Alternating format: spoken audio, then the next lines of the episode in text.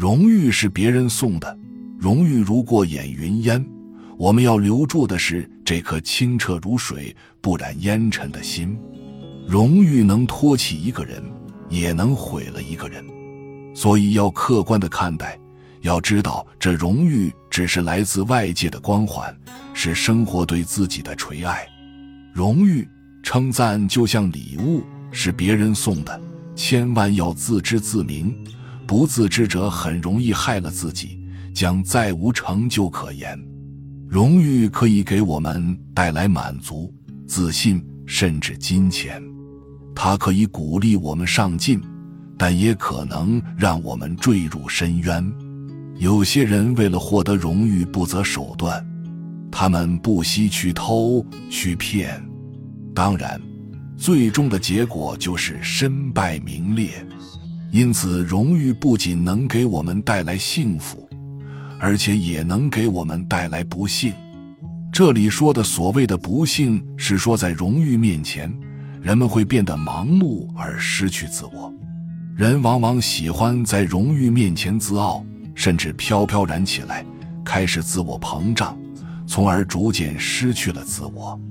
假如自己升职了，就会变得自以为是，认为自己就是最耀眼的星星，从而脱离自己的团队。倾听群众的声音少了，自己发表的高谈阔论多了，与同事、下属协商的少了，要下边按自己的指示办的多了，开会时请大家畅所欲言、发表意见的民主少了，任由自己拍板决定的事情多了，自认为自己工作能力强并因此洋洋得意，其实他已经走上了独断专行的道路。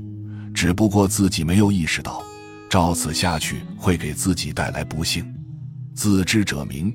当人在工作中取得一定成绩时，不要把功劳都记在自己头上，不要一个人躺在功劳簿上陷入自我陶醉之中，而应该时刻保持清醒的头脑，对自己有个正确的认知。请抛开荣誉的光环，做回自我。在结束了长征后。彭德怀切断了国民党对陕北根据地的进攻，为此毛泽东写了“山高路远坑深，大军纵横驰奔，谁敢横刀立马，为我彭大将军”的诗句，以赞扬彭德怀。彭德怀看了，就把最后一句改成了“唯我英雄红军”。他把胜利的功劳归给红军战士，而不是独自享有。他用宽广的胸怀、高尚的人格，为怎样正确对待荣誉做出了表率。虚云大师一九五三年五月在北京出席中国佛教协会成立的大会上，被礼请为名誉会长。他获得重大殊荣，但并没有因这些荣誉而放弃对佛法的研究和对众生做贡献的决心。他曾发表感想。盛赞中国佛教协会的成立。会议结束后，大师专程赶往山西云冈石窟礼拜，后来从武汉经过，在六月份来到了江西庐山，在大林寺养病。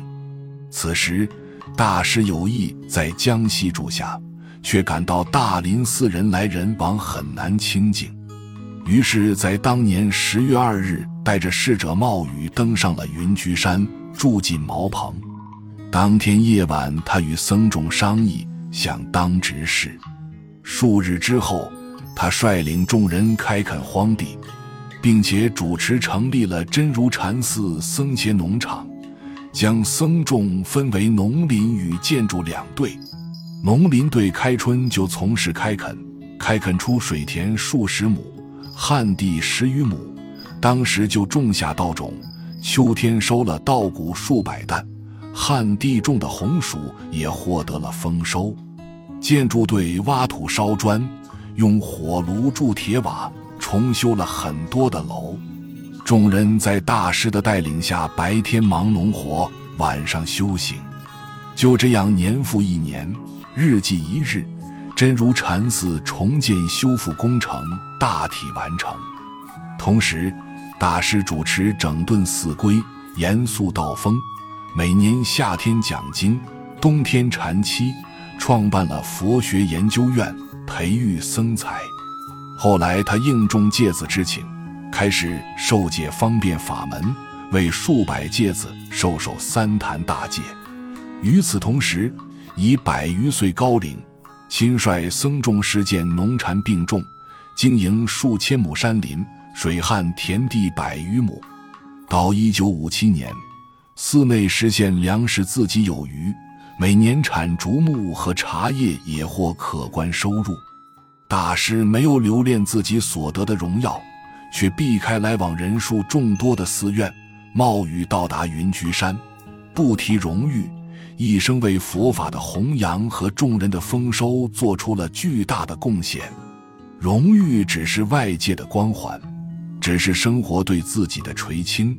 当我们戴上这个光环时，就要想想自己现在所处的立场，认清自己现在的位置。不能无知的一味去追求虚无的荣誉。